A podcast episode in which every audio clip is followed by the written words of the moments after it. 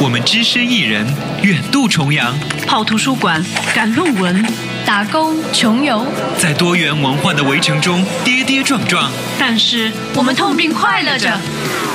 还等什么？一起来吐槽吧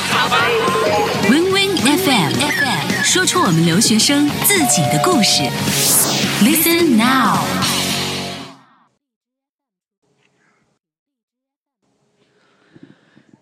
大家好，欢迎收听 Win Win FM，我是文文。留学期间，时间过得很快，课业多，学习压力也很大。但是如果我们的生活仅止于此，似乎太亏待自己了。因为在一个完全不同的国度，可以去探索和好奇的事情，真的是太多了。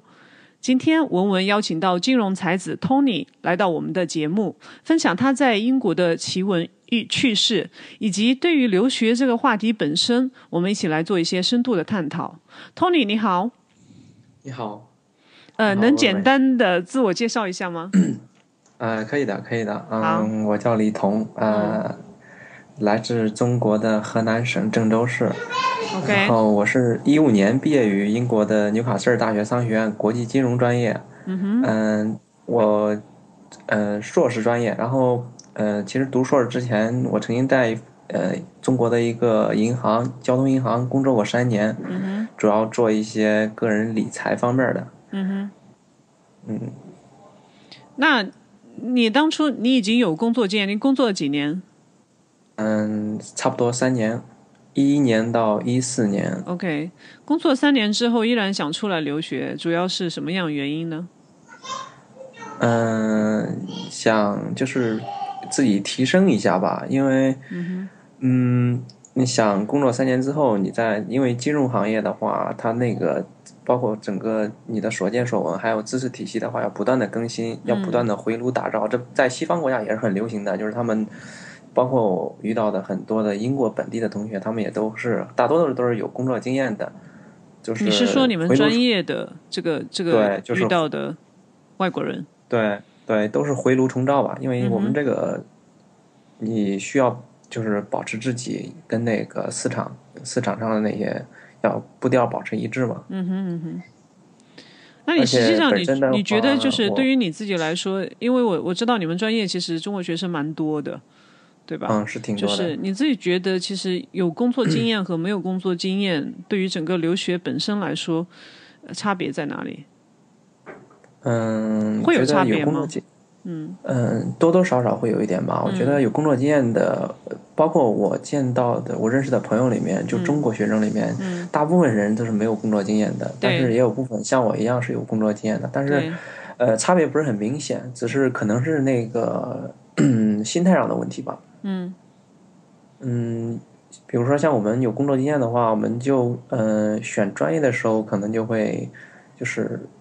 就是稍微偏向一下跟你本身工作有关的，嗯哼。那比如说我是做金融的，在银行，我肯定要选一下，就是嗯金融类的。但是可能对于刚毕业的大学生来说，他们其实对专业这一块儿，对国外的专业可能不是特别了解，因为国外专业设置跟国内大学还是不太一样的。这方面你能够稍微扩展一下吗？因为我觉得很多同学其实很需要这方面的一些经验的分享啊，或者是说，呃，也希望就是因为你现在都已经毕业，然后也已经呃有一份很不错的工作，所以就是我想很多的同学都想知道到底差别会在哪里。嗯，举一个很具体的例子吧，就比如说那个商学院里面有一个专业是叫那个 Banking and Finance，对，嗯。大多数同学如果想去银行的话，他们都会首选这个专业，就是导致这个专业就是整体非常火爆。对。但是其实呢，这个专业其实它的等，就是你学了之后，你就会感觉这个专业其实是它跟商业银行其实没有多少关系的，它最主要还是面向于那个中央银行这一块儿，就是我们的人民银行或者国外的中央银这一块的。对。其实这样的话，有好多同学就感觉有一种就是一种上当受骗的感觉，但是这个的话。嗯，他们在国内的话，可能通过字面翻译 “banking and finance” 就是银行金融学嘛，可能就觉得是商业银行这一块儿。其实大家不是。那可不可以理解，它其实更多的是可能会有一些跟政府相挂钩的一些，就是例如说会研究二零零八年的金融危机之类的，就是它会更宏观，我可以这样理解吗？它会更宏观、更战略。宏观他研究的基本上全部都是货币政策。OK，嗯，对，对，我觉得这样讲可能的对这样讲可能会更容易去理解。就像你嗯说货币政策，那可能就会涉及到像呃国际货币基金组织啊和他们的一些关系，以及国家跟国家之间的这种货币流通的关系。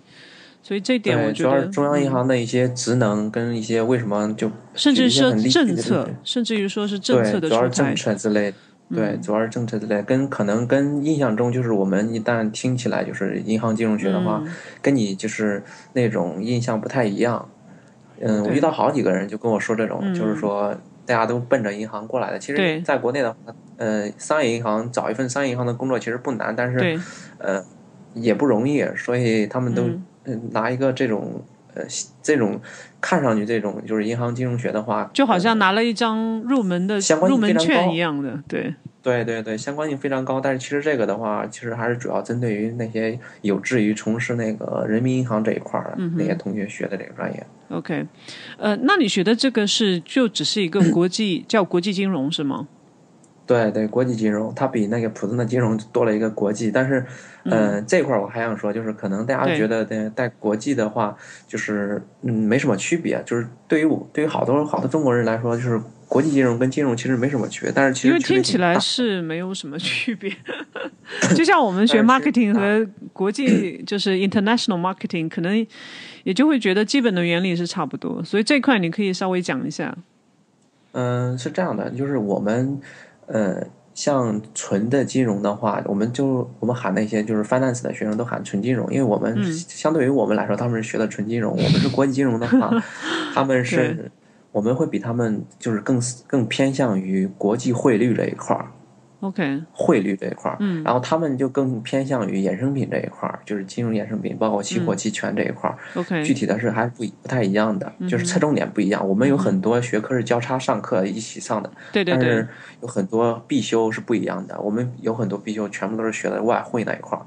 外汇。对，就是外汇，就是美元对英镑啊、这些。那这个其实这个这个领域会不会会影响到你在未来求职这方面，就是所在的，例如说你可能去汇丰银行，或者说你去国内的工商银行，这种可能就会有差别吗？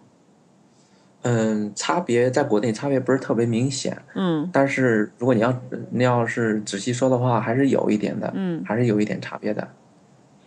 嗯，就是你刚才说的，对，啊，你因为你学的是国际金融嘛，那可能普通的学金融。它会偏向于更加，我听起来会更加细一点。然后国际金融可能偏向于，所以我刚才举的例子才会是一个 国际型的大型的这个银行，它是一个跨国企业，对对对。还有一个是对本土我们学的话，嗯对于呃，因为现在商业银行包括一些跨国银行，他们都有国际结算部。对这个因为我工作过，我也知道，它这里面嗯都有这个。这个部门的话，就是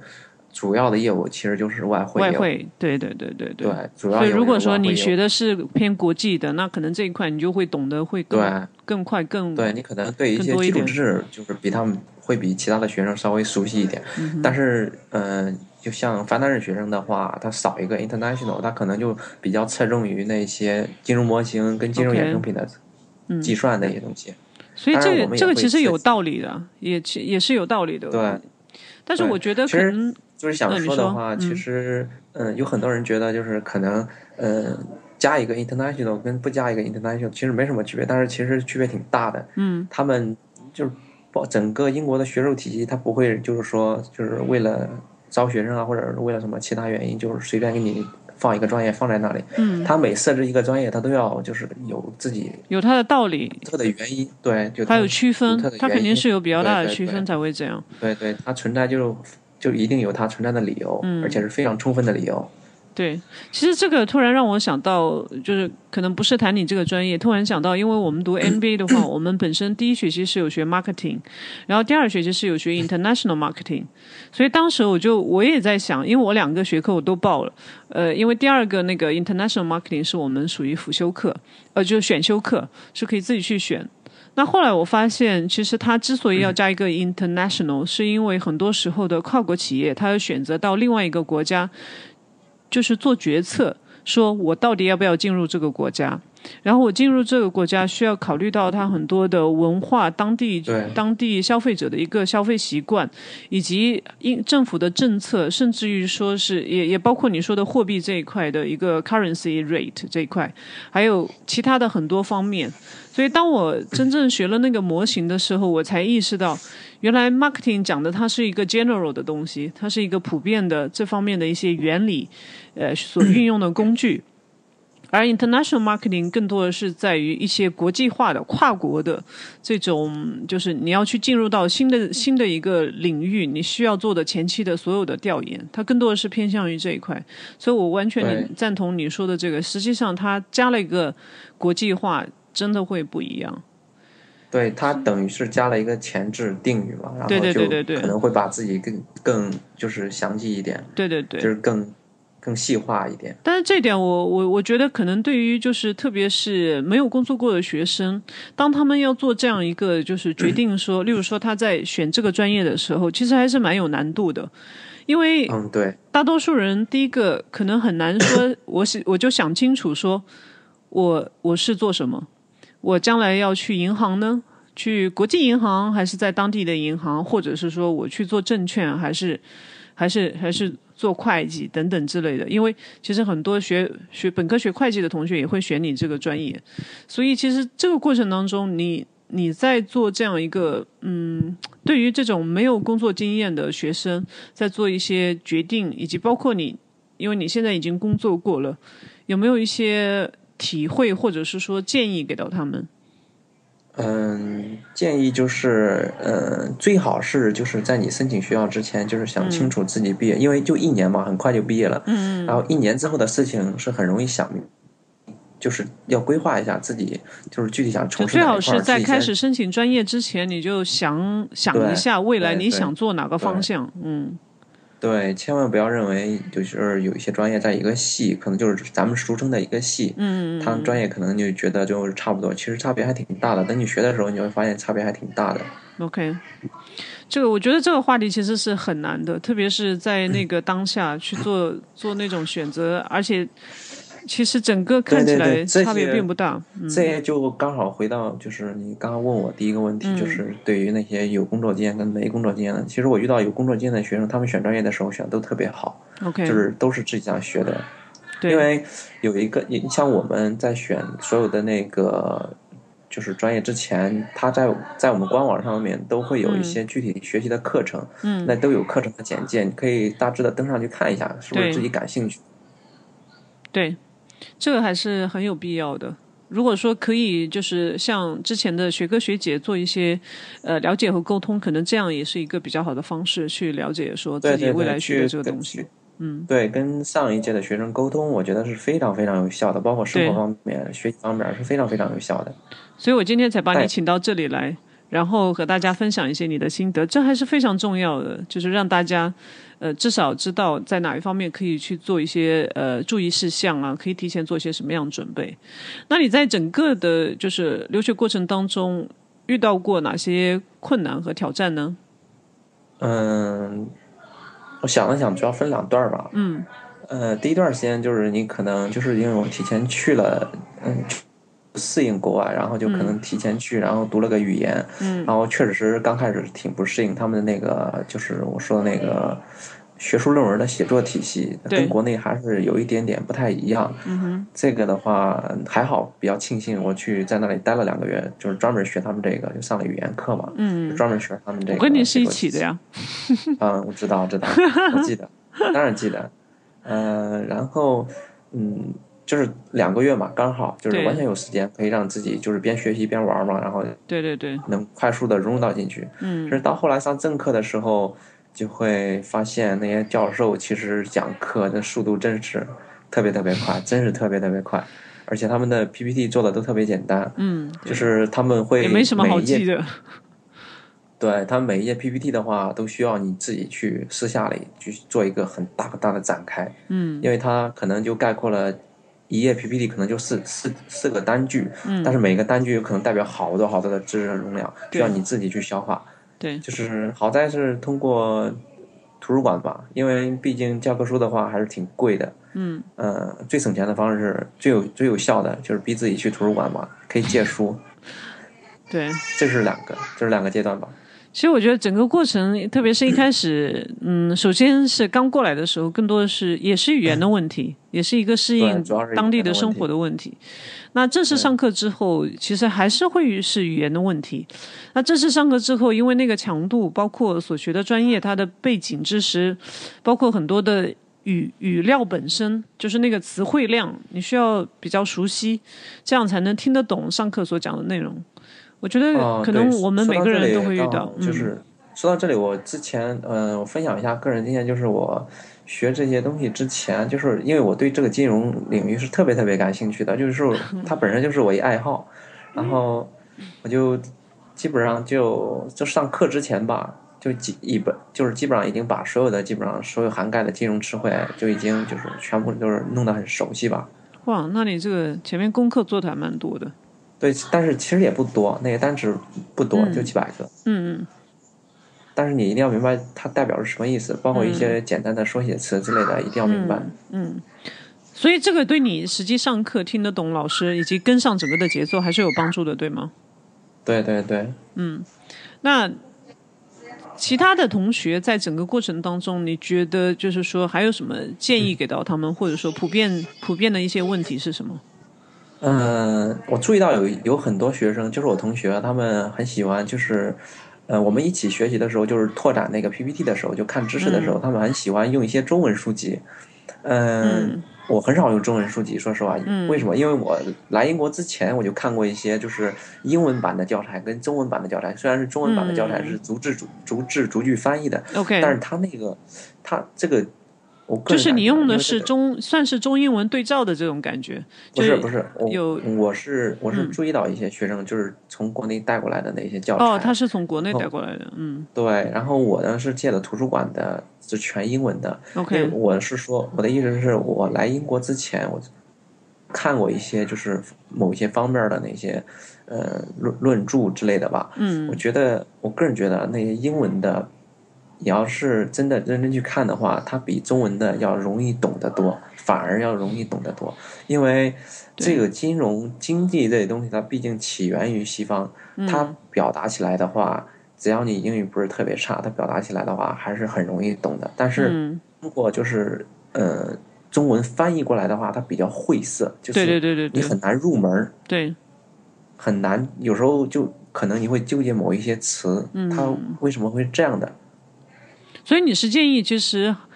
还是要让自己，就是说，甚至于说，可能有时候适当的要给自己一些压一些压力，去争争取最大的力量，去就看原著，就看原来的英文版原版著的话，其实、嗯。其实原著的话，真的比那些翻译本要容易懂得多，真的要容易。就是我们想但我觉得大家大家可能会觉得，我觉得还是因为我身边其实也有同学遇到过同样的情况，就是会会把嗯会去找相应的中文版的翻译的书，或者是说类似于这样，就是说讲的是同一套体系的东西，就是我们自己的同学也会有，但是我我自己理解。那个点在哪里？因为可能，例如说面临考试的压力，或者是，或者是要写论文的压力，一下子那本书看不完，看不完，但是老师又要求说你不看这本书，你可能就就就分数会很低。那出于这样的压力，大家为了最快速度的去理解他所讲的内容，可能会选择去买 买一本类似讲同样内容的一本书，或者是直接去看。所以，呃，在我看来，我觉得也能理解，大家还是要根据自己的那个时间。如果你的时间真的来不及，我我倒觉得可能这样一方法也不是不可行。但是如果说你相应的复习的时间比较早、比较充裕的话，那还是尽最大的力量去看英文版的那个原版的书。对对对这是我，如果时我觉间得裕的话，还是尽量就是非常非常建议大家去看英文原著，对。而这样的话对你阅读其实很有帮助的。嗯那你实际上考试的时候不可能会给你一个，对对对，考试的时候肯定是还是要用英文，对。呃，对，因因为你刚才说就是写你们你们班就是有很多你自己专业中国人多吗？相对来说，因为整个金融专业嗯中国人是很多的。就我想问一下，你们自己班嗯，五分之四吧，五分之四百分之八，，OK，对，那其实按比例来说还是蛮多的。对对对，比例挺高的。中国学生基本上，嗯，他们会经常在一起吗？嗯，不好意思，没听清。他们会经常在一起吗？对对对，经常在一起。嗯，你是怎么看待这样的一个现象？因为这是很普遍，在我们身边都都是这样子。嗯，我觉得这种情况的话，有利有弊吧。嗯就是你比如说抱团在一起，他们很就是经常搞聚会嘛，自己一个。但是这样的话，对于有些学生来说，可能他年龄比较小，有的大多数人都是第一次出国，嗯，可能就是会有一些思乡之绪啊，或者是对，就是心里面很就是思念家乡之类的。嗯嗯，再加上遇到一些学习上的问题，这样的话心里面可能更压抑。这样的话，但是跟如果跟自己就是说同样语言的人交流起来的话，便于自己更好的发泄出来。嗯哼，但是这种这种行为的话，它也有不好的地方，就是嗯嗯就是中国人在一起抱团的话，它是很就是基本上很难，就是在就是在有限的时间之内再去融入当地的生活。嗯，但是我们出国留学的话，其实一方面是学习，更重要的是去到那个环境里边去感受他们不同的文化，对，去体那碰撞。这样的话，呃，那有得有失。但是我觉得嗯总体来说，我个人感觉啊，就是呃呃弊大于利吧。OK，那你自己是怎么去做这样一个调整的？因为你身边还是中国人也是比较多的，那这种情况你会你会怎么去做？嗯，其实我也跟中国同学经常聚会，我们经常嗯。在一起做饭啊，就是因为因为大家也都是呃，虽然都是中国人吧，但是中国那么大，也都是天南海北，对对对，聚到一块儿，也很有趣。但是，嗯。呃，我很多时候我都会邀请一些就是外国的朋友，就是我们班同学，嗯。或者是同学的同学，就是问他就是要不要加入我们。其实他们很喜欢搞这些活动的。对对对，其实其实整个的外外国整个的他他们是比较喜欢做一些社交活动的。对对对，他们要对于社交活动那种那种热情要远远大于我们。对，那如果说这个过程当中你遇到一些就是文化上的碰撞，或者是有一些呃不一样的方式，你会怎么做呢？能举一个例子吗？嗯，就是我会直接的问他们，嗯，就是因为我很喜欢，就是嗯，一方面是学英语，包括我就、如果跟我同学出去的话，我就会问我同学说，哎，这个用英语，用你们当地的 local 语言怎么说？怎么说？嗯但是如果呃，你像那些英国同学，他们也都很直接。如果我做的不好的话，他们会直接告诉我，然后我就会反过来问他们，我说我应该怎么做？嗯比如说我做一些东西有时候不礼貌的时候，他们会说，嗯，这你能举一个例？例子吗？因为我觉得举一个例子可能很 可以让大家更更清楚的理解你说的这个内容那个点。嗯，有一次吧，我跟我几个，就是我里面就两个中国人，就一个我，还有另外一同学，然后我们大概跟四五个就是英国人一起，就是去喝下午茶。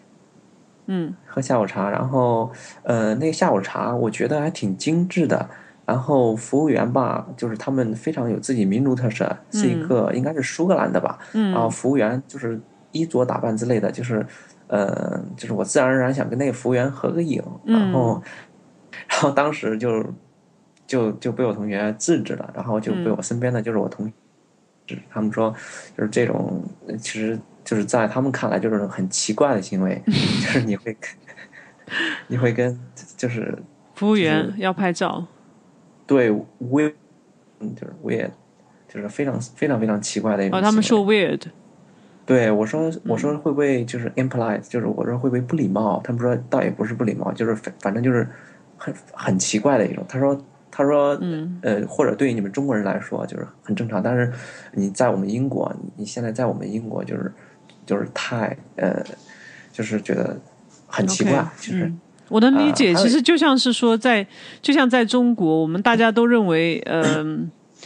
就是我我其实我我也很难用一个很明确的例子去去，呃，就像说我们可能去红军啊那种，就是以红军为主题的那个餐厅里面去吃饭。啊，对对对但你如果说真的要找他们，可能就穿着红军的那个军装，但你要找他们拍照，可能呃当地人也会觉得，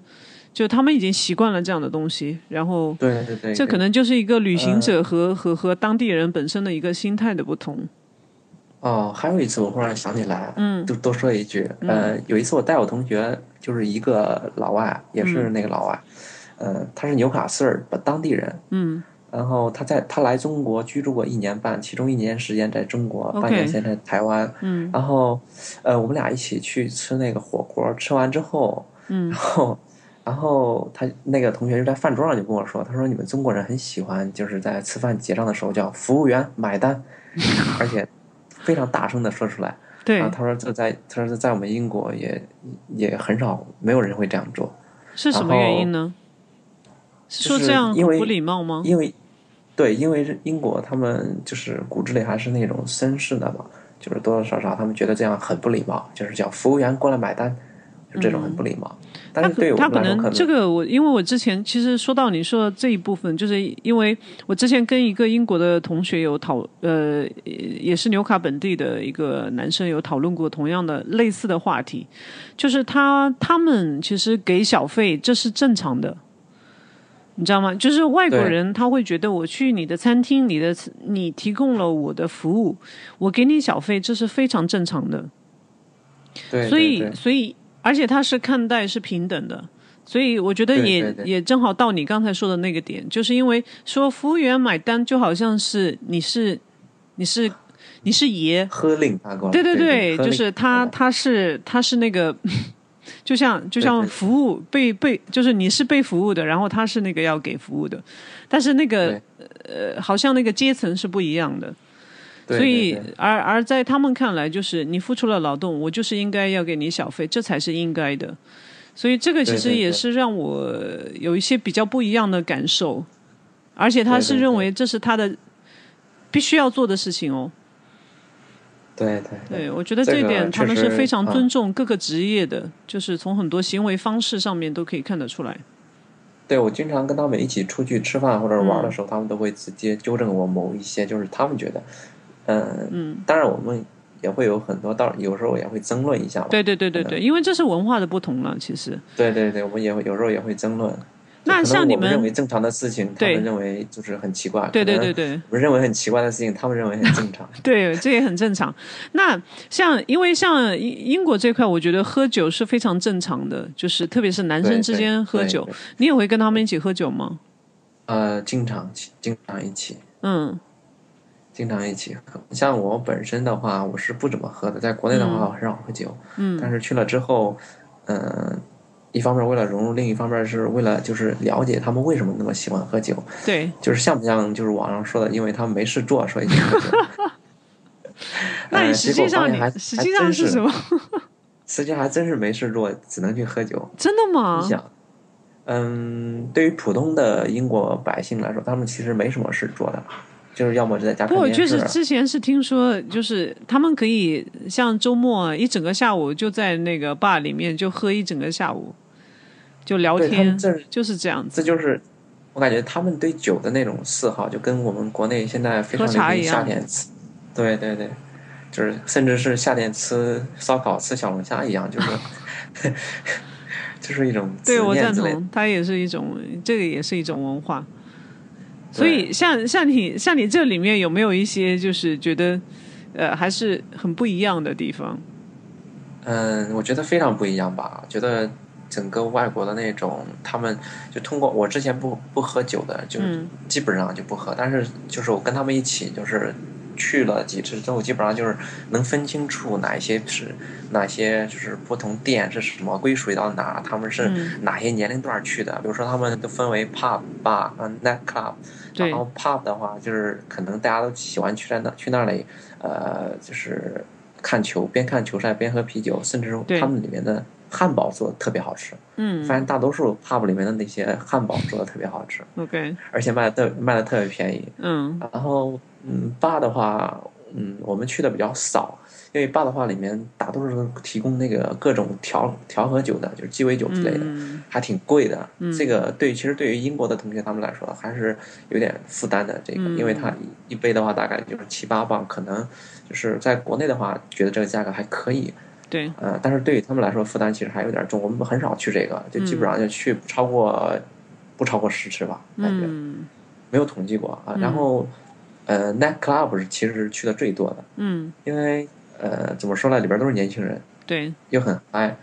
嗯、而且纽卡本身就是 club 这一块夜文化是最出名的，嗯。对对对，我记得纽卡应该有十几家 club 吧，就是 night club 吧。嗯，，对，应该可能会不止，对对对，就是他们这个非常流行，而且就是他们很喜欢排队嘛，就是站在那里 排队的时候，你就可以跟身边的人、不同的人聊天儿，对。就，问他们，大多数其实都是呃，去伊甸的，其实大多数都是要么是纽卡纽卡斯尔大学的，要么是桑德兰，或、或者是那个诺桑比亚大学的，大部分都是大学生，大家还能说到一块儿，聊得很嗨。那可能也要看你去的 club 是哪一个哪一个类型的，像有些就是偏年轻的，有一些是可能会偏，因为我也去过几家，有几家是专门针对就是商务商务人士的，就是已经工作的，哦，所以你会看到，因为他的人群不一样，包括我相信你一定看到是有专门的 gay 吧和拉拉吧，还有像老年人的吧，所以他的吧其实就是他的这个 club 也是分为很多种不同的人群进行分类的，所以这个时候其实就看我们自己大家喜欢喜欢什么样子的一个氛围了。对我建议大家都去感受一下。嗯但是因为其实你聊到这个，我就觉得很多人、很多同学，特别是女生，可能会问我说：“呃，到那里应该怎么办？” 或者会觉得有点担心，因为大家其实对那样一个场合，特别是没有工作经验的学生，更多是一种恐惧和害怕，因为不知道会发生什么，而且一直听说好像呃老外都很开放，所以大家会担心很多是关于这种 自己会不会被冒犯呢、或者是呃，万一人家跟你打招呼了，你该怎么办？所以其实前一段时间我在跟那个现在新的一届同学在出去玩的时候，就真的给他们上了一次课，算是，就是告诉他们，如果到了这样一个场合，应该怎么怎么去很好的应对。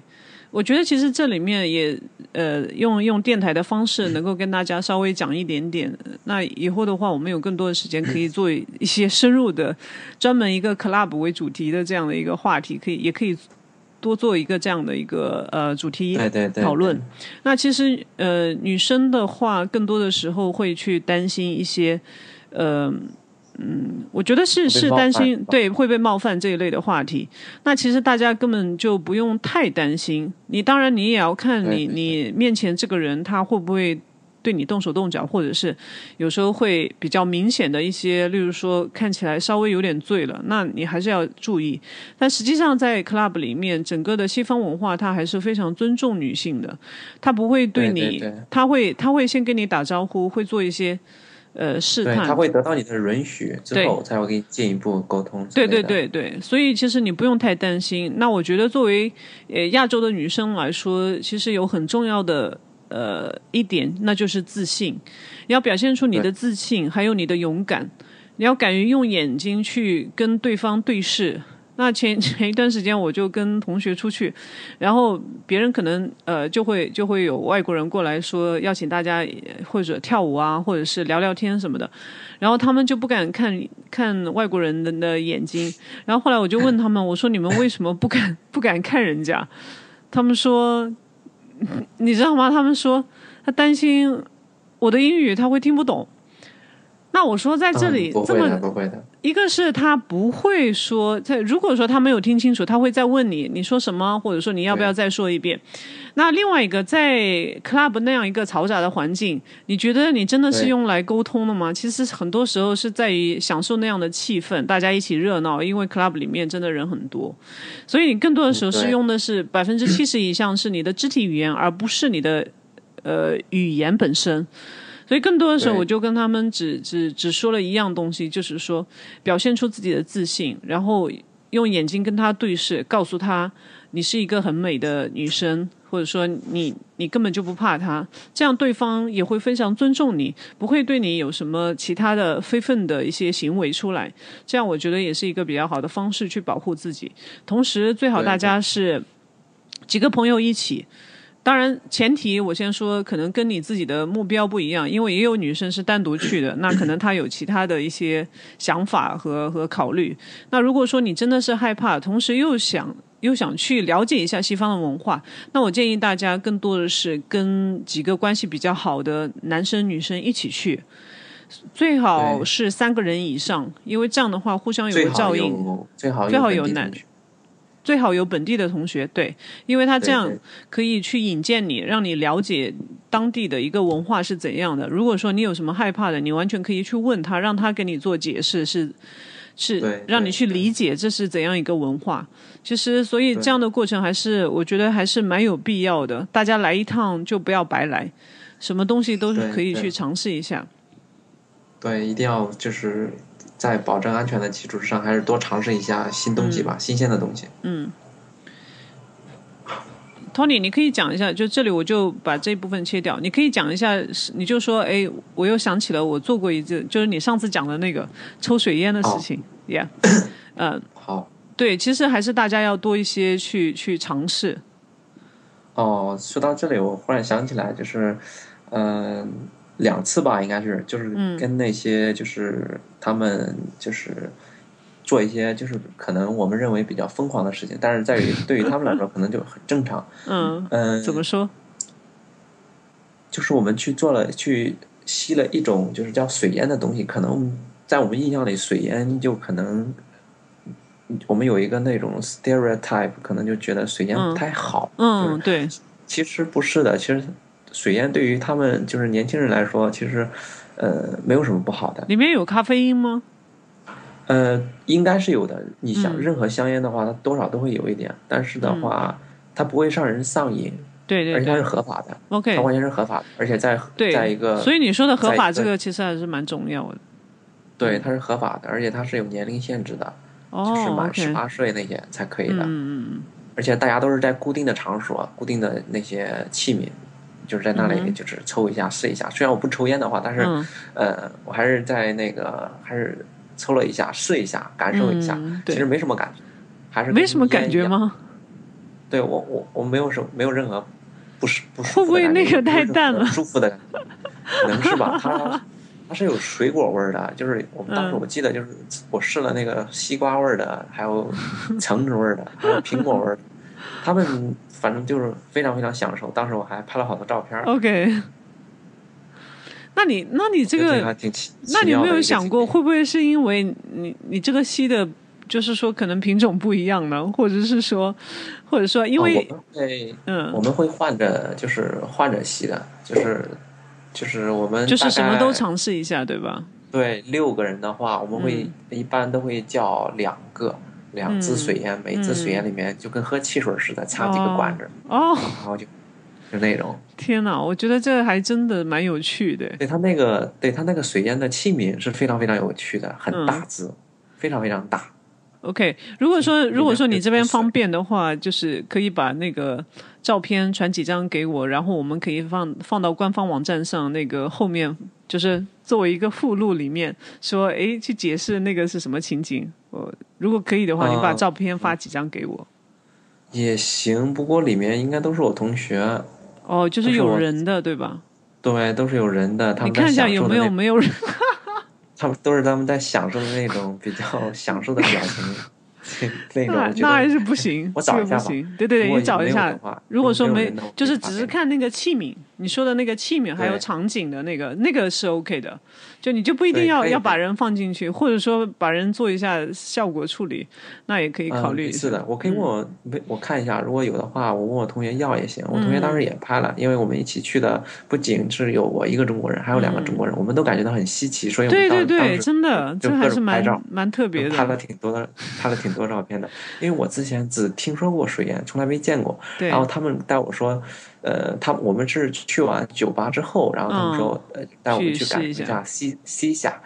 西夏，然后，嗯、它的名字就叫 CISA 是吧？对对对对对对，可能我发音不是特别标准，它应该嗯不是一个纯英文，它应该是印度语之类的。嗯，他应该是对，嗯，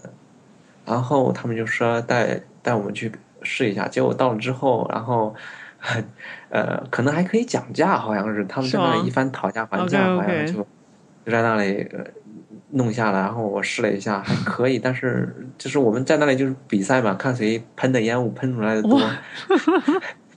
还是挪威人喷的比较多，挪威人可能生活在生活在北边，可能肺活量比较大。那我觉得其实这样的体验，只要说它是在那个合合法的范围之内，其实这个我觉得也是可以尝试一下，只要不让自己就是嗯受受上瘾啊，或者说受他牵制就好。因为包括之前就是有朋友去阿姆斯特丹，其实他们因为他们那边可能会吸大麻都是合法的，所以有一些呃有一些同学特定的场所吸大麻是合法的，对对对对对在阿姆斯特丹也是在特定的场所，对对对，所以不能在公共场所。对，这个我到时候会剪掉。我觉得还是先不要讲那个，等哪一天有哪个同学说我吸我在阿姆斯特丹我吸过，然后大家来分享一下 在阿姆阿姆斯特丹吸大麻的感受，也许也可以稍微讲一下。但是我们的立场是确定的，就是我们的立场已经不是鼓励大。不是鼓励大家要去做这样的事情，但是如果说适当的时候，如果你真的想放松或者尝试一些做有一定的挑战性，但是又是安全的事情，那其实还是可以考虑的。呃，因为大家过来一趟，其实也我觉得呃人生、呃，其实中国也有，嗯其实中国也有水烟，但是中国的水烟的那个器皿，呃，我在中国的时候呃见过，但是呃见过不是我在英国见到那种器皿，不一样。我感觉英，对我感觉水烟它，据我了解，应该是从印度，呃，嗯出现在印度的最早，可能是它的植物植物生长在那里，有可能是这个原因。嗯、可能是中国的话，它把那个器皿改造的，就是比较方便移动，能移动。哦印度他们的那个是就跟我们吃火锅那个炉子有点像。OK，但是它里面又是水，就是非常，就是它的可能便携性不如我在国内的建的那种，OK，但是性质其实是差不多的。嗯哼行，真的要很期待你给我的照片，然后我们看一下到底是什么样一个。然后大家如果说收听到啊，如果你收听到，你可以考虑了解一下当地人他们抽的那个，也可以去尝试一下，哦，那位置的因为这个毕竟是合法的。就在那个火车站旁边，呃，面正对着那个什么 Newcastle Life 那个那个东西，那个那个地方，就是。就在纽卡斯尔 Newcastle Life 的正对面，对吗对对对对就在那儿。如果大家有兴，趣的话，可以可以找到那个地方去问一下。呃，价钱的话也不贵，但每个人大概两三磅的样子。哦，那还可以啊。对，挺便宜的，不贵。我再次声明哦，这个只是给大家做一下尝试，但是并不鼓励大家经常去吸。OK 啊，对对对对对，不鼓励不鼓励，OK，可以尝试一两次。所以呃，那后面的话就是你你整个的整个的下来，你觉得就是我们我们想，因为我想把话题再继续下去推进嘛，就我们刚才讲了很多那个跟学习啊，跟融入西方文化的，在融入西方文化这一块，你有你还有一些其他的一些经验，你觉得可以去跟大家分享，或者说呃给一些这种 tips 吗？呃，说一下我是怎么认识这些老外的。嗯，对，这个不错。嗯、我认识老外的话，其实很简单，因为嗯，最早最早开始就是在课堂上嘛，就是在课堂上你主动跟他们打招呼的话，他们也会就是很热情的跟你打招呼，因为、因为相对于相对于他们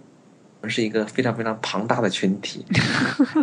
你说中国人是一个庞大的群体是吧？对对，如果你主动跟他打招呼的话，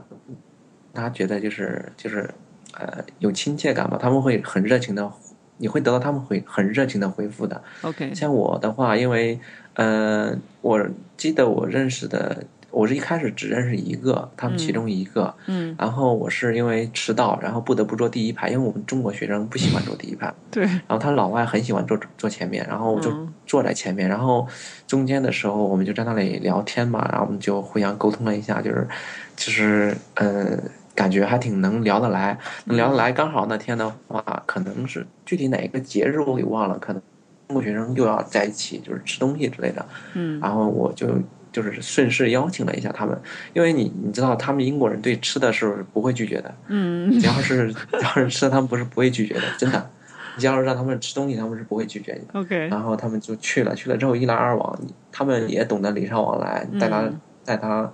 呃，做这个的话，他们，嗯，如果你有求于他们，像像我的话，呃，刚开始的时候，我就会问他们一些，就是，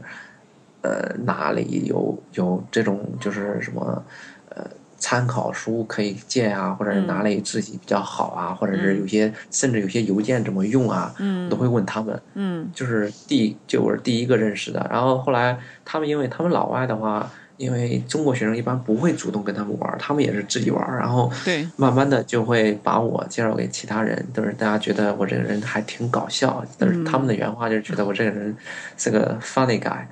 然后就 就一来二去就跟所有的就是就是挺熟的，到对后来你像我我们本身我们班还挺国际化，嗯班呃有那个两个挪威的，嗯然后三个英国的，一个德国的，嗯然后还有一个是是哈萨克斯坦的，但是哈萨克斯坦那个不怎么跟我们出去玩儿，但是经常出去的还就是我们几个，就基本上天天在一块儿吧，嗯天天在一块儿，就是说到哪里的东西好吃，然后我们就可能会就是晚上一块儿去聚个餐什么之类的。那挺不错的。我觉得像像你这个，就是特别是在融入西方社会，包括说跟外国的同学在一起，这已经是做得很棒的了。对，因为你邀请他们吃是不饭的话，是跟你的是不是跟你的性格，包括你有工作经验也有关系呢？就是你比较会去打破那个僵局。我我的感觉是这样的。不是，我感觉不用刻意去打破僵局，就是很自然的，你就跟他们呃嗯在一起刚开始的时候就就刚开始的时候你就跟自很自然的跟他们打招呼就行了。嗯嗯就是你要稍可能你得稍微主动一点儿，嗯嗯嗯，就是对于他们来说，你可能要稍微主动一点，因为他们呃英国人的话其实是还是比较保守的，我觉得还有点骄傲吧，应该算是。嗯，各种原因吧，我觉得对对对对对。杂糅到一块儿，他们不过实际上我，我因为从我的经验来说，其实也没有那么难去打打交道，只是更多的就像很很容易的，对对对，只是只是更多的其实是在于我们自己内心的那种害怕，或者说害怕犯错对，，因为害怕自己嗯说的话对方听不懂，我们所以才会。我们一般都比较我们的性格，国人的性格一般都比较内敛嘛。对对对对，这个嗯这个我完全赞同。嗯，就刚好这一点，我想说，就是嗯英国人其实也是有一点点内敛，但是他是嗯外加一点闷骚。就是一旦就是真的，你一旦就是融入之后，你就会发现，嗯，他们其实内心里面不是他们表现出来的那样。你能稍微讲一下吗？这一点？因为我觉得啊大家其实也真的想知道。嗯对，就我的那些，就我那呃两个英国朋友的话，嗯其实他们就是喝酒前跟喝酒后完全就，嗯，就差别在感觉 就哪里差差别就是别在哪里？他喝酒之前就是非常 gentleman，就是包括说话呀，就是他会纠正你哪些说话比较嗯粗鲁啊，在也也很理真的性，对真吗？对，真的很英国。但是嗯等他们喝多了之后，可能喝的也不是很多吧，有几嗯瓶啤酒之后，他们就开始就是可能说话声音就非常大，然后就在哈哈大笑，完全就不顾就是那样。就就是不完全就是顾什么形象了，那就是完全对对，就完全。放开了。嗯，对，因为完全放开了。我觉得这样反而好啊，这这样反而好。对对其实也说明他已经把你当朋友了，在那个时候，对对对，对吧？就是英国人的喝酒前跟喝酒后真是差别还挺大的，真的挺大的。所以，所以我觉得，其实像对于你来说，你在后面的话，就是特别是你已经跟他们融入在一起的时候，你还会感觉到，似乎在这个国家你是一个外人吗？嗯，有时候会有吧，嗯有时候会有，因为怎么说来着？嗯、但是很少，你知道吧？但是嗯有时候又会有，呃，可能遇到某些具体的事情吧，嗯。可能让你会感觉是一个局外人的感觉。嗯。但是大部分时间是没有这种感觉的，因为我们其实主要工作还其实是学习，对对对，对，主要工作其实我跟你的感觉是差不多的，因为嗯、整体来说，其实我我也我也是跟包括跟当地的，包括跟整个学校的一些老师啊什么的，都会相处的还不错。所以这个过程对对当中，其实我会很少会觉得我是被被被好像是当成一个外面进来的人，就是 outsider，就是我倒没有这样的感觉。那更多的其实会有一些挫折感，或者是说遇到一些问题呢，是在于这个事情本身，而不在于你是一个中国人，而是因为这个事情本身，其实换了一个外国人本身，他也会遇到同样的问题。所以很多时候，我到我，因为从我自己的经验来说，我其实是没有感觉到我是被就是呃排斥在外，或者说有孤立感的。可能跟我跟我、跟我自己性格也有关系。所以这点嗯其实我也想，对我这一点其实，因为今天 Tony 我们聊到很多这种融入西方文化，看到一些不同的这个这个故事，其实大家可以看到，就是当你的性格放开了，当你真正的勇于去跨出那一步，去去跟他们。跟外国的社会多一些接触，交一些朋友。你简单的先从一两个朋友交起，然后后面你就会有很多的机会去了解他的不同，去看到不一样的世界。那这个过程当中，其实呃，对于整个留学来说，它会是一个非常呃精彩的一笔，会让你的留学生活变得更加的丰富。而这些经验，这些经验可能在以后你现在会察觉不到，但是以后。当你工作了，当你回国也好，在英国也好，你会发现这样的经验，作为特别是在学生时期的时候，其实是一个非常非常宝贵的一个非常珍贵。对对对，嗯，对对对，非常非常珍贵，嗯。啊，我跟我忘了说一下，跟大家一个 tips，就是呃，怎样就是跟老外话题比较多的，其中有一个最多的就是足球电视？剧，电视剧不是呃，足球是 我以为你要说足球因为男生都呃聊的足球特别足球的对，在对英国足球球算是一个个吧，嗯，足球算是一个，然后呃一个电视剧《权力的游戏》，真的所有的哦，老外我也超喜欢。啊，然后我现在在追他的最新的 最新的第六季的第一集。我遇见的我遇见的老外里面没有一个不喜欢的，就是我们会花好长时间去我会花好讨论那个。长时间去讨论这个东西，对对会他为什么对对这样，对他为什么对对。那样，对这些对，贼比较漂亮，然后我们花好长时间去讨论这些。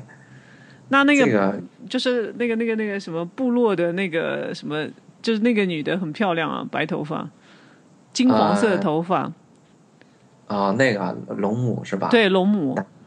丹尼利斯真的很漂亮，对啊，她是挺漂亮的，嗯，而且她也很性感我们都不喜欢她了。啊，为什么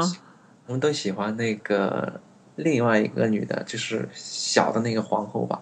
叫什么来着？我给忘了。哦，就是那个呃，叫，因为说说中文我也记不起来了，就是跟跟他那个儿子，后来他儿子死了，又跟另外一个结婚的，对对对对，就那个，哦我们那个都挺喜欢那个的。他长得也蛮、就是也蛮妖艳的，嗯，嗯，对，还有一个，反正就是我们会他们里面身材都很好哎，对都很性感因为我们是男生嘛，就会花好长时间去讨论谁谁谁比较漂亮，谁谁谁。对，这这是一个这是一个非常非常好的，就是因为他们很喜欢看。对，昨天晚上我们还在，就是我们有一个群嘛，嗯就是 message 那里，我们还在那里讨论。因为我是提前看过了，他们还没看。哦，你说第六季的第一集对不对？对对对对对，呃，我也看了，我是昨天晚上看的，超赞。对对对对，然后他们，呃，他们我看完的时候，他们还在工作，然后，然后其中有两个，他们还说就是不要不要那个剧透，不要剧透。哦，不要剧透但是我已经在读秒了，我还有三十分钟下班，我已经在读秒了，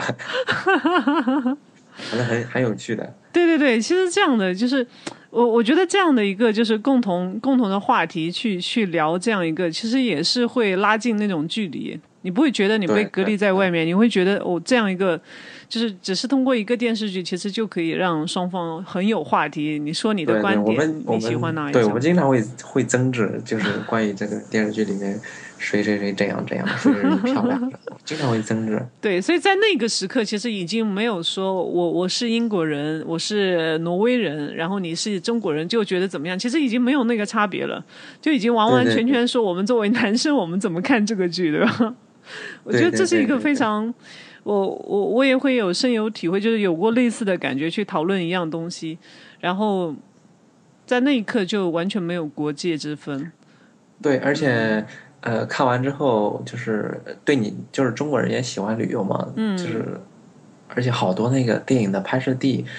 当你看了这个电视剧的时候，嗯，就比如说我们去爱尔兰、北爱尔兰旅游的时候，对，就有就有一个好几个是那个就是这个电视剧的拍摄地，然后呢，嗯当地的导游就会告诉你这里是。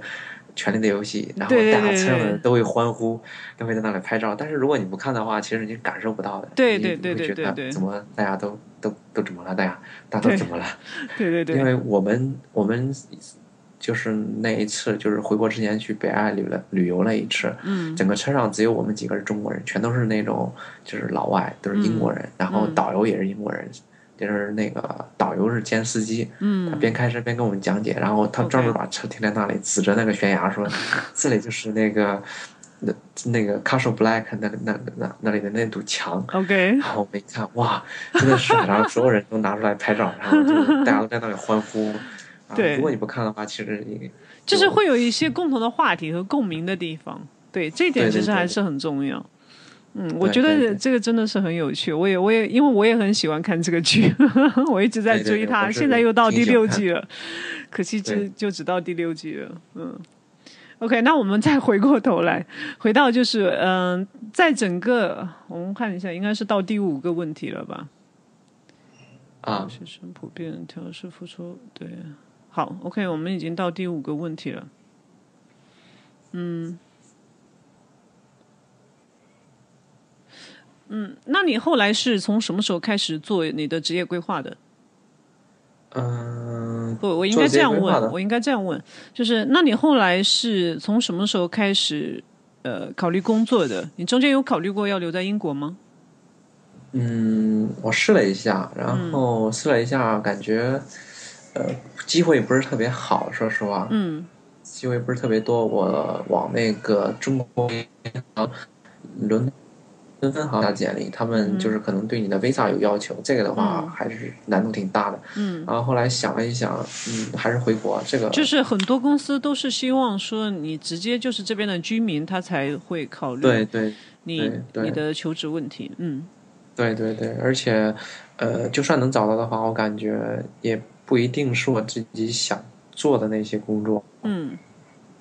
就是我自己想做的，呃，我想就是在更靠近一下那些资本市场这一块儿，嗯，这种金融里面的，对可能稍微再专业、跟专业性就是再高一点的那些东西。嗯嗯可能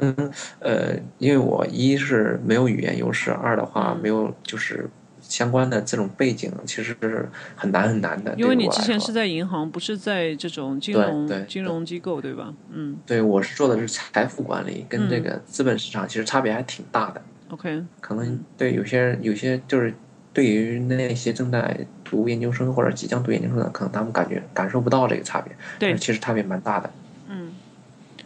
所以这个其实，在求职的过程当中，可能会受一些影响。你说什么？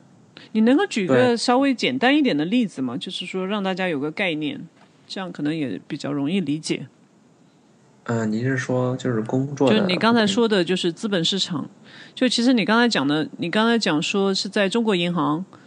然后伦敦分行，对吗？那这样，一个就是说，的它的要求和你的背景差异到底在哪里？呃是这样的。然后我在国内做的是那个个人的财富管理，嗯就是个人的一些财个人理财传承。对，就是这一块儿。然后伦敦分行它其实工作更简单，它有点类似类似于一个 cashier，就是一个柜员性质的。OK，嗯，更更简单，然后完全就是不涉及到这些业务。对对对，可能就是，而且主要服务对象是华人，OK，嗯、主要服务对象可能基本上都是华，因为中国银行的话，它的大客户就是嗯最多的应该还是华人为主。对对对，但是我自己想做的话，嗯，其实呃，资本市场就是可能对，就类似于我现在正在做的这个工作，可能就是跟就是各种就是证券之类的。我说的这个证券，可能就是不是大家理解中的那个证券公司那个证券。证证券的话，包括很多种，包括债券，包括各种嗯权证之类的，嗯都统称为证券。，OK，包括甚至一些银行的一些汇票，它也是证券。嗯就是可能跟资本市场有关的这些东西，我觉得这种才是，呃，我是个人理解啊，这种才是正儿八经的金融。OK，所以你觉得你是希望在真正金融这个领域里能够有一些比较大的发展，所以对，我想让自己嗯就是趁年轻在，不仅在学校里面就是学到一些专业知识，想在嗯就是正儿八经就是在这个市场上就是做真正的做这一块儿。嗯。因为实话实说，做这一块儿的话，你那个一是那个就是能让自己升华不少，就是你可能接触到的人都不一样。对一方面是挣的挣的，第二可能就是挣的比较多。对对对对对，所以还是比较我我觉得，实际上大家很多时候真正在考虑职业发展的时候，确实是需要有一定的务实上面的考虑，因为其实当初选这个专业，我想很多人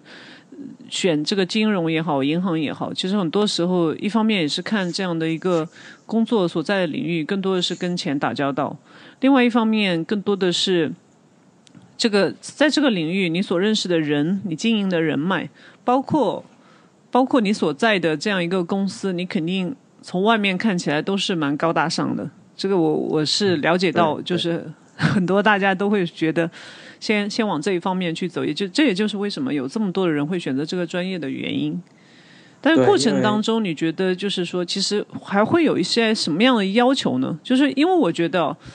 当你只看到它光鲜亮丽的一面是不够的，我们也需要说有一些理性的和心理上的准备，说，呃，需要哪些什么样的要求？你怎么去融入新的工作环境？需要自己需要做怎样的一个调整？嗯，我感觉这个东西的话，就是看你找什么类型的工作吧。不同类型的工作，它侧重点还是不一样的。嗯你可能那个，嗯，如果你要是就比如说，就很简单，就是咱说回国吧，嗯就回国就业。如果回国金融行业，其实它就分三大块儿。嗯，保险我们就先暂撇开不说，因为很少同学会去做保险的。嗯嗯嗯，保险因为去的人少，可能大家了解的也少。嗯嗯，咱咱就说那个证券，证券公司，证券公司嗯在国内的话，它就叫证券公司；在国外的话，就叫投行。嗯然后，嗯，至于为什么在国内叫证券公司，国外为什么叫投行，这个到以后如果有机会的话，我再跟大家讲为什么。嗯其实它还是不同的，但是咱就说证券公司跟银行其实也是完全不同的。银行的话，呃，它需要的专业人才特别特别少，嗯，因为它基本上其实还是一个服务业。对，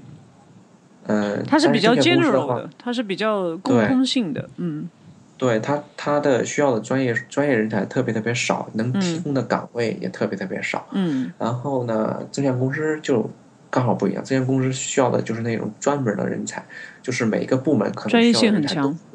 对，每个部门需要的可能都不一样。而且我感觉他的工作强度很大，哎，嗯，有一点，对但是银行的工作强度也不小。，OK，嗯嗯，但是说实话的话，呃，就跟大家透露一个，就是可能证券公司比银行挣的确实要多一点，嗯在国内。嗯但是就刚才回答你刚才那个问题的话，嗯就是求职的过程中，你看你想做哪一块儿？有些同学可能就是，呃，因为投行就是大家在金融行业属于金字塔顶端的嘛，大家都想去。投行的话，其实需要准备的东西是最多的。嗯投行的话，呃，你考一个 CPA、CFA 这是必须的，嗯这是门槛，这是最起码的门槛。你有这个，你才能你才能说你有资，才能有资格说我要去投行。嗯如果连这些东西都没有的话，呃，基本上就很难很难，特别特别难。不是说没有机会，就是特别特别难。嗯然后另外一个肯定就是，呃，硕士学位啊，对，，OK，嗯硕士学位，而且而且据我所知，硕士学位里面现在就是还要分个三六九等。，OK，硕士学位首先、对吧？比如说在国内的话，先是北国内的招聘，他会他会去看你在，因为像我们现在都是留学生回去嘛，就是国内的他这个会看你学校排名吗？会的，他会呃限制非常死，就是哪他他就跟英国大学招生有点类似，就会有一个自己的那个名单，类就是二幺幺九八五这样的学校回去才可以，对吧？就类似于这样嗯、有的有有的是比较变态的，可能、不是说变态啊，就是可能要求比较高的，就是要求你的本科学校也是这种。嗯，大部分人的没有要求没有这么高，大部分是要求你是那个，呃，比如说英国的前三十啊，OK，美国的前一百啊，就是这种可能，这嗯。这就是门槛儿，这两个门槛儿嘛。嗯。一，你首先过了这个门槛，你可能才会说，我想敲门去做投砖。，你才有这样的机会进去。嗯对对对，但是呃，你比如说像我们这个部门的话，可能说，嗯，嗯，考一个 CFA 或者 CPA，因为我们是主要做衍生品的，还是以那个计算机能力，其实要求是特别多多的。你考一个 CPA、CFA 的话，其实帮助不是特别大。嗯对我们部门来说，因为我们是要求你那个嗯计算机能力跟你的数学能力是要求要非常非常好。，OK，嗯因为衍生品的话，它需要的那些计算量非常非常多，而且就是通常都会是一些模型、一些各种定义公式需要你去，嗯就是要推算出来，就是做做一些跟客户做一些策略，就是研究不同的策略之类的。嗯可能你 你考 CPA 或者 CFA 的话，作用不是特别大，但是如果你要是能精通就是任何一种计算机语言的话，这个的话。就就相当于你在投行领域拥有一份那 CFA、CPA 是一样的，哦，非常你所说的非常有用。计算机语言是指的什么？呃，可以，嗯、我们就是金融行业的话，呃，用的最多的，现在国外最流行的可能就是 MATLAB，我们国内也用，嗯或者是甚至是 C 加加、C 语言都可以只要你精通。哇，那个已经是非常专业化的诶。对，但是我们呃，但是也也不没有，就是你精通这些语言是最好的，因为这些专业，嗯对这些语言是最专业的，也是嗯要求最高的。但是你可能只需要精通，呃，甚至那个 Excel 表里面自带的那个 VBA 就可以。哦，OK，那还但是这个稍微又有一点，稍微又有一点低，但是但是我，呃，它软件有很多，你知道吧？对对国外跟国内流流行的又不太一样，国外嗯。他们流行的编程语言可能是通用的金融软件，可能叫 Python，、就是小蟒蛇，嗯。是大家用的比较多的。嗯。或者是那 TradeStation，就反正有很多这诸如此类的软件，就是。嗯有统计软件，有那个呃统计软件，有专门编程的软件，嗯，就是编策的，就是把自己脑子里面的一些交易思想通过计算机语言实现，这就是我们这个部门需要的是，我们要的就是这种人。你考所以像你，像你，因为你啊刚才提到，就是你在国外其实也学到一些这样的计算机操作系统什么的，你觉得实际上你回国之后可以用得到吗？用得到，因为我现在工作就在做，因为这个的话 OK，嗯还要跟我本科其实是有关系的，因为我本科是学数学的，哦呃，OK，MATLAB 我是稍微可能就是稍微懂一点，然后嗯。在国外的时候，呃，编程的话，呃，我们有专门编程的软件，嗯。呃，有有教你，而且就是，当然你不一定就是十分精通，你、嗯。但是你肯定要会使用这个软件，就是基本的功能你是要知道的，，OK，但是呃，你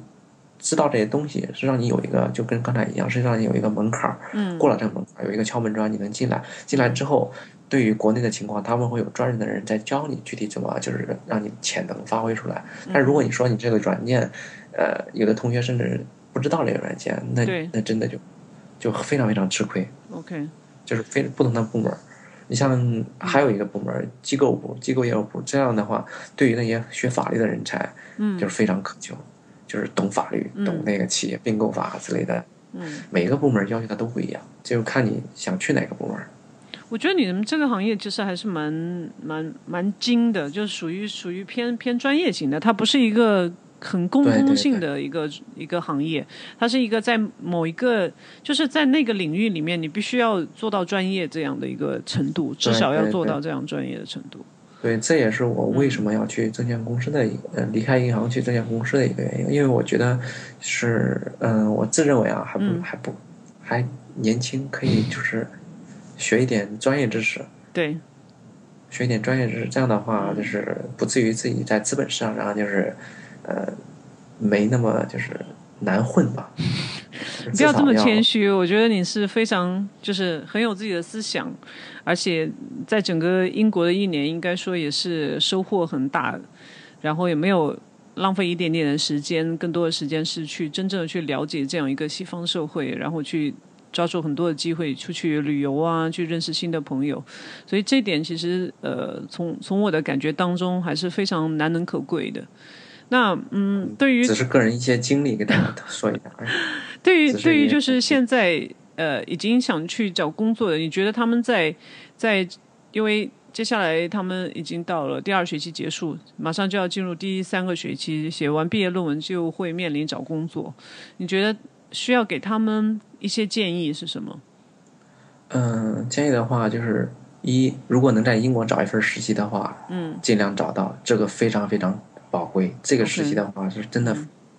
因为国内的话对国外的这种实习还是比较认可的。，OK，这个呃，不论你在实习中学到的是不是跟你国内就是相关，就是嗯可能不太一样，但是这个经验的话是非常重要的。嗯然后第二的话就是还是我刚才讲的，就是你一定要想清楚自己能干什么，自己要干什么。嗯就是可能每个部门要求不一样，可能有些同学，嗯，就是我说话比较直接，可能有些同学条件不是特别好，但是非要又非要做投行什么之类的，嗯。这个的话其实难度非常非常大的话，你要衡量一下自己能不能去，然嗯后去到就是你能去到之后你能做些什么。其实投行里边也分好多种工作的，嗯。呃，投行里边也有文秘的，就是行政工作，嗯。就负责呃印就复印之类的，这这对你工作没有任何帮助的，其实。嗯这些本身他们要求门槛也不高，就算你进到这个部门的话，你也学不到任何东西的。所以还是那，嗯所以不要去不要去因为进这个行业，所以就让自己要降低自己的那个 level。对，是还是要跟、嗯对，还是要跟就是多打听一下，多问一下，嗯就是哪些工作，就是问那些就是最好有资源的，就是问在这个行业里边就是做过的嗯，做过的，问他就是你的工作平常工作是干嘛呀？嗯就是你能挣多少呀？嗯这个当然人家不一定能告诉你，但是你心里可以对比一下。心里有一个大概的一个框架。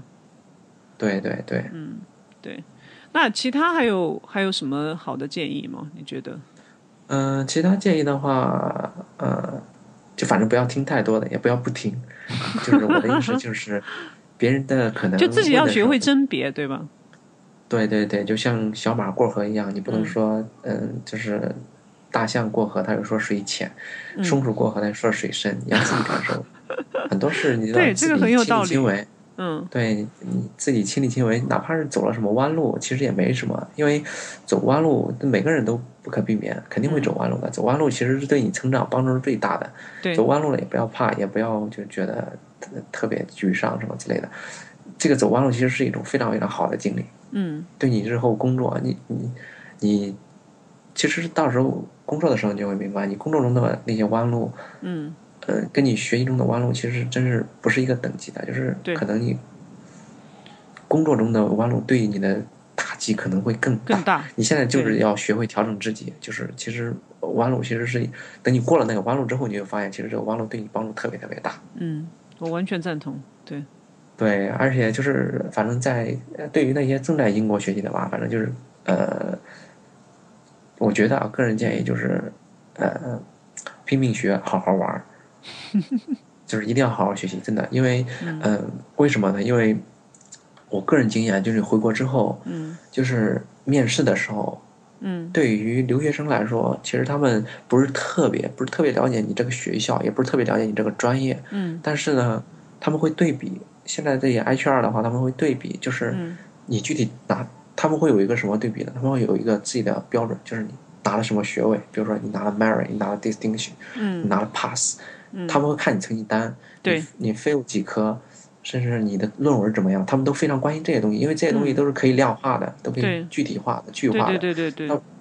你是你说你就是虽然你是多么多么厉害，但是这些你没有没有东西能拿出来，嗯。因为你在国外，呃，查的话又很难查，所以他们现在的话，留学生对比的话，只能会对比这些，所以一定要好好学习。虽然大家可能都是一个学校毕业的，如果你呃毕业论文分数比较高，嗯然后你分，但是从另一方面，你论文毕业论文分数非常高的时候，你可以问你的那个论文导师拿一个推荐信，嗯这个也非常有用。对嗯。对，我觉得这个是一个非常好的建议。对，其实大家既然在这里，就要好好利用在这边的事情，把它做好。而学生本身，他本身的，就像你说的，本身的工作，我们就是在学习。那首先你要把本职工作做好，完了之后，你想怎么玩，你想怎么去尝试新的东西，只要在在那个可行范围之内，你都可以去做，充分的扩大。放把留学生活放大到最大，享受在这边的生活。对对对对，千万不要就是去了国外也要当宅男宅女，真的没必要，真的没必要，你会后悔的，会非常真的会后可惜。嗯，对，非常可惜。一方面是浪费金钱，另一方面是浪费生命、浪费时间，真的对会，后悔的。可能我说话比较直接。没有，我我我很喜欢你这样说，没有也不会伤害。我觉得更多的时候，大家可能也需要有一些警醒吧，就是嗯，因为其实我也能明白为什么大家有些时候会不愿意出去，或者不愿意跟跟外国人打交道，因为还是有压力嘛。有时候特别是遇到挫折，很快就会缩回来，就想回到自己这样一个 呃环境之内，所以这也能理解。但大家还是要积极勇勇敢的去跨越出那个那个自我的那一块对。你，呃，其实嗯就是第一步比较难，等你跨过第一步之后，往后面是越走越顺的。跟老外打交道这方面来说，对他们很容易的。嗯，所以你其他还有吗？其他的暂时还没有，如果有机会的话，等到下次也可以给大家分享一下。嗯，暂时没想起来其他的，好因为一年的时间，其实故事也不是特别多。没有，我觉得故事已经很多了，好吗？还是很精彩耶。啊，所以今天非常非常谢谢 Tony 能够来到呃我们的节目，然后跟大家分享了这么多有趣、呃充满一些趣味的话题，同时又可以感觉到他是非常非常在用心的去过一个呃很不一样的留学生活，也完全把他呃收获满满的带回带回了带回带回国，所以我觉得呃非常衷心的祝福你在新的工作当中能够有更大的一个进步和更多的一个嗯空间去发展，我也相信你可以做到。所以以后如果说还有还有一些机会，然后还有同学可能会留言，会需要了解一些你相关的工作上面的一些知识或者是一些经验分享，还希望你能够再次来到我们的节目，来跟大家有一些互动，可以吗？可以啊，可以，可以，我很乐意为大家解答这方面。嗯，可能找工作的话，嗯我有一些个人经验，嗯，到时候如果需要的话，也可以的。嗯，可以跟大家分享一下，因为我工作的话还是横跨银行跟证券的。对对对对对，而且因为你这个领域是比较窄的，就是还是属于只能有一部分人有这样的可能性可以进入到这样的领域，所以我觉得并不是那么容易，所以也也希望就是说你的这方面经验能够给到大家一些更多的启示，无论是在选专业的时候，还是说已经来到英国，已经在学这个专业，可能给大家一些更好的一些提醒。对，如果大家对那些嗯，我们专业的我们的部门的话，其实、呃专专业的属于叫程序化，嗯，就是程序化交易这一块。你们是属于分析员这一块，对不对？呃，类似吧，我们也不叫分析员，类似吧，就是策略开发这一块儿。嗯，呃，或者是通俗点讲，量化部门也属于我们，就是我们都是一样的。如果大家对这一块感兴趣的话，我可以跟大家聊一聊。嗯。当然，我也不是特别、嗯特别 精我相信，我相信会有的，一定会有，因为就像我说的，其实在，在在英国读金融，整个这个大的专业来说，就我我先不说细分的，就像你说，呃，国际金融和金融本身，包括 bank and finance，就这一块其实学生是非常多的。那其实这个过程当中，已经有一些同学来问我这相关的问题，所以呃，我会做一些收集，然后然后再把你邀请到我们的节目来回答他们的这些问题，可以吗？可以可以可以可以，好，非常感谢今天能够来到我的节目，我们聊得非常开心，也希望接下来顺顺利利、快乐、谢谢，健康不。客气不客气，谢谢谢谢拜拜。拜拜拜拜。等一下，我先关一下。